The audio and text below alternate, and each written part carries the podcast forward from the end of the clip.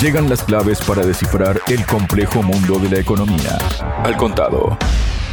El presidente de Venezuela, Nicolás Maduro, respondió este miércoles a las amenazas del gobierno de Estados Unidos de reanudar las sanciones unilaterales contra la industria petrolera y minera de ese país sudamericano y resaltó que los venezolanos, además de ser libres e independientes, ya no dependen ni de gringos ni de nadie para salir adelante.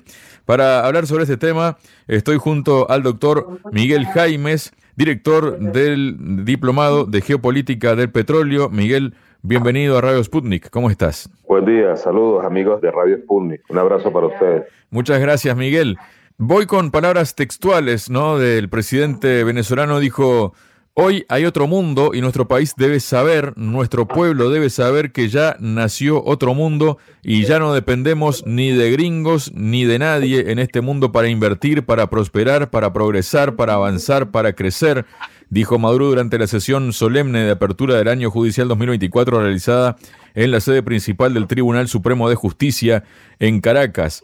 Maduro resaltó que en los últimos años, pese a las sanciones impuestas por Estados Unidos, la Unión Europea y las conspiraciones planificadas por sectores de la extrema derecha nacional y extranjera, los venezolanos han aprendido a enfrentar todo tipo de dificultades económicas, sociales y políticas y sortear cada una de ellas para lograr que el país entre ahora en una etapa de superación y crecimiento con esfuerzo propio.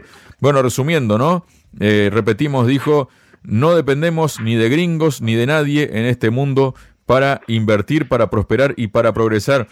Tú, Miguel, que eres venezolano, nos puedes explicar esto mejor que nadie, se me ocurre. Sí, tenemos mucha más, mejor y mayor independencia en torno a lo político, a las inversiones, a nuestro comercio, a nuestra forma también de haber aprendido de, defendernos de, de, Estados Unidos y de Europa, que siempre poniéndose de acuerdo entre ellos han establecido una mafia internacional de sanciones que nos quieren doblegar y controlar a muchos países, entre esos Venezuela, para que en medio del desequilibrio global y como han tenido pérdida en otras naciones que también les han respondido de manera contundente, pues ahora quieren hacerlo con Venezuela, ¿no? En algunos momentos he encontrado un punto bastante débiles, difíciles, duros, y bueno, por allí han querido seguir permeando este,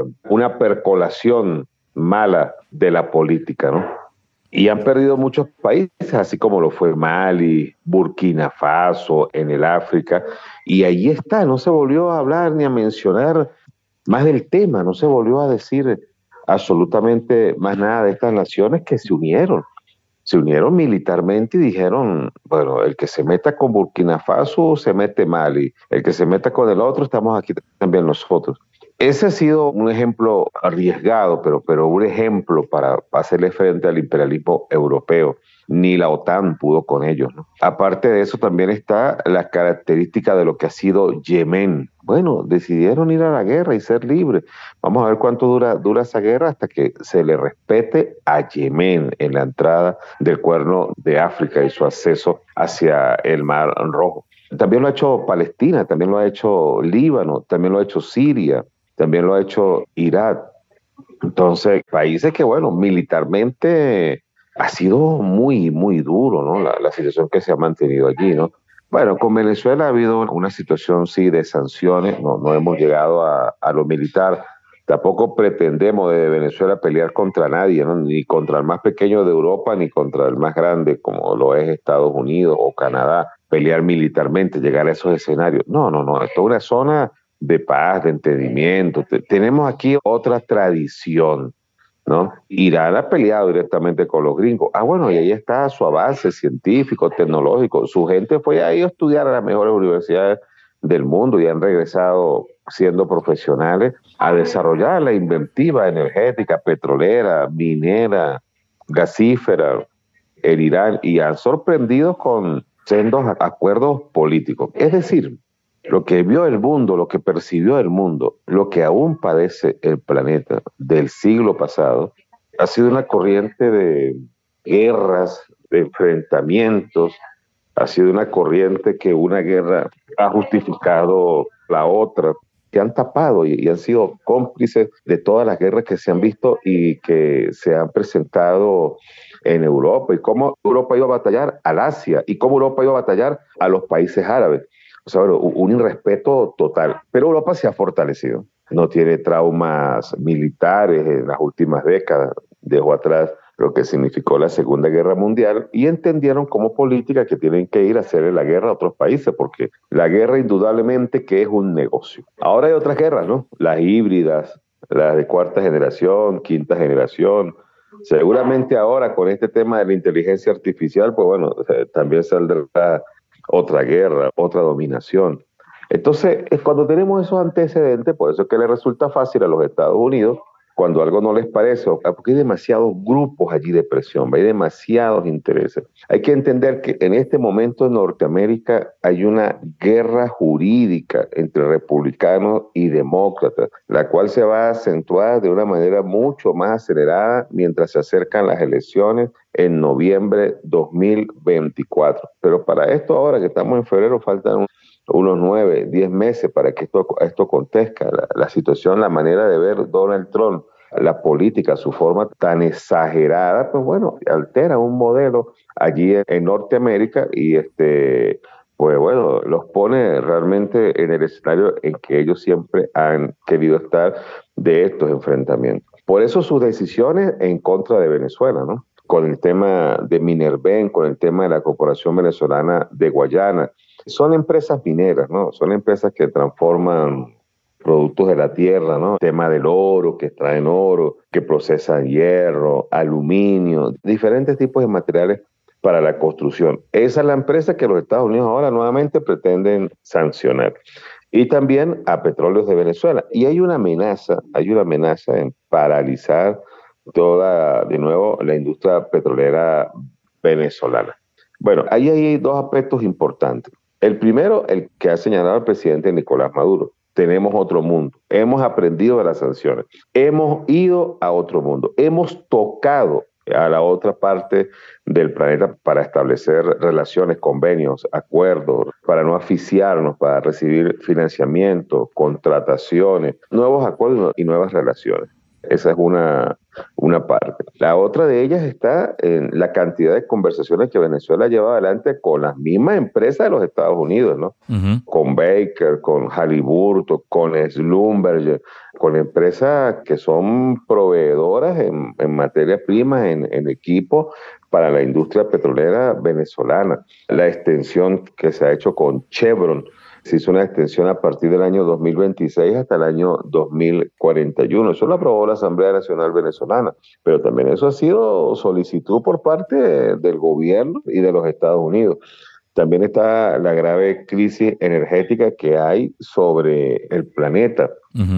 Entonces, como siempre el planeta lo han tenido en vilo, que no hay energía, que no hay gas, cosa que es totalmente contraria, pues bueno, ya esta situación de los Estados Unidos a Venezuela no la agarra ni la toma de, sorpresa. Nos hizo mucho daño en el 2015, en el, en el 2017. Realmente el país estuvo al borde del colapso. Bueno, la, la producción de petróleo cayó, igualmente cayó el precio del petróleo hasta el 2014 estaba en 100 dólares promedio anual, después cayó a 19, a 20 dólares, pero en el 2014 producíamos más de 3 millones de barriles y para el 2019 llegamos a 300 mil barriles, 300 mil barriles. O sea, perdimos más del 90% de nuestra producción petrolera y lo soportamos y salimos adelante y tuvimos ingenio y tuvimos ideas, propuestas, salidas.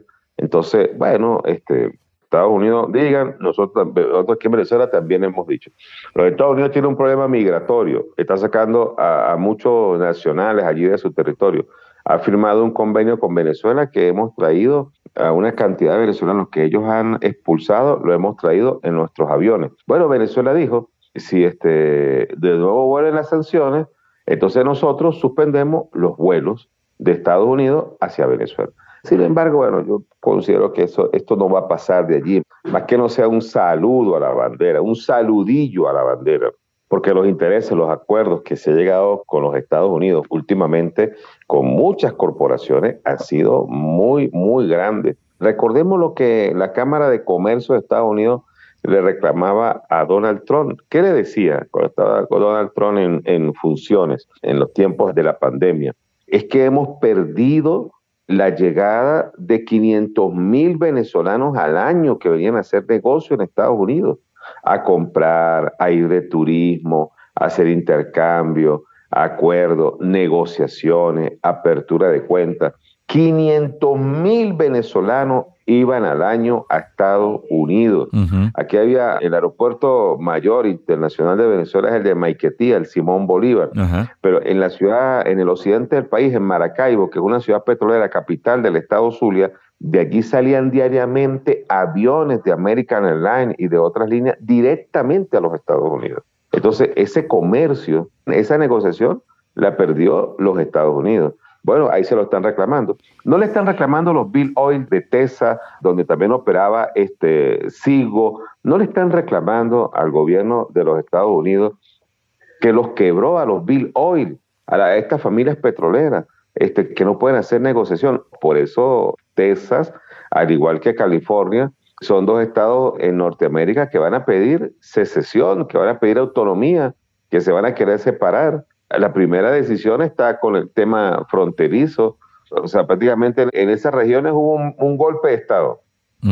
La policía tomando una decisión y la Guardia Nacional controlándolos. O sea, bueno, vea a lo que está llevando el planeta los Estados Unidos. Hay que repensar el planeta, hay que repensar algunos países.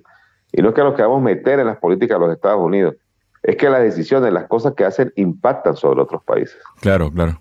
En este sentido, Miguel, Maduro resaltó que en los últimos años, pese a las sanciones impuestas por Estados Unidos, la Unión Europea y las conspiraciones planificadas por sectores de la extrema derecha, nacional y extranjera, los venezolanos han aprendido a enfrentar este tipo de dificultades. Esto que has venido explicando tú, ¿no?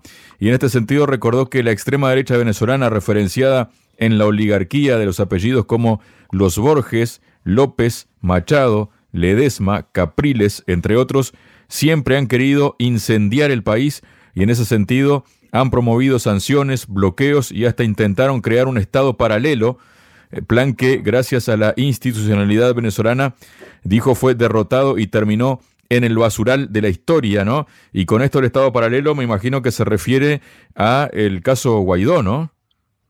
Sí, este, hay, que tener cosas muy claras en Venezuela. En Venezuela, grandes familias o grandes grupos o algunos personajes que han ocupado cargos políticos representantes de los partidos políticos tradicionales actúan de una forma y de un nivel corporativo, es decir, que le hacen lobby a los intereses de muchas de estas corporaciones, como el caso de Carlos Vecchio, que eh, Guaidó lo puso de embajador en Estados Unidos y después renunció bueno, él es el que ha llevado adelante las demandas contra Cristalet, porque él era accionista de otra empresa llamada Cristalet, que no tiene nada que ver con la de Canadá, para extraer oro en las Cristinas, en el sur del país. Y lo hacían de manera superficial, porque hay tanto oro que está en la superficie prácticamente, pero ellos querían llegar a lo que los geólogos le han advertido, que es que hay una gran beta de oro, querían llegar allí, pero no, tampoco tenían tecnología para esto. Y Venezuela lo sacó, entonces ellos arguyeron una deuda de 1.500 de dólares y por eso han embargado Sigo, que es una empresa de 32 mil millones de dólares. Pero hay que decir que Ledesma, María Corina Machado, Borges, López no son ninguna familia ni pudiente, ni, ni, tienen una tradición en este país de ser unos mega grandes empresarios. Lo que han sido es unos oportunistas que sus calificaciones políticas les ha dado para que ellos le otorguen negocios y contratos a otras corporaciones. Esas familias políticas, esas familias económicas aquí en Venezuela no, no se parecen a las familias económicas de Chile, de Colombia que están acostumbrados a manejar esos países por medio de familia o a las del Salvador. No, e, ellos no han creado absolutamente nada, como las del Salvador con la United Fruit Company. O sea, la United Fruit Company era una compañía establecida, un, poderosa de los Estados Unidos, que simplemente los políticos le abrieron un espacio para que fueran a El Salvador a explotar, a sacar, a, conspirar, a asesinar, a hacer una serie de cosas. Pero los salvadoreños crearon una compañía tan poderosa como la United Free Company. No, no, no. Hay otras familias, por lo menos los dueños del espectador de Colombia o, otras familias de mucho poder en Chile que han estado en la parte de los vinos, la, la parte vinícola o la parte del cobre, ¿no?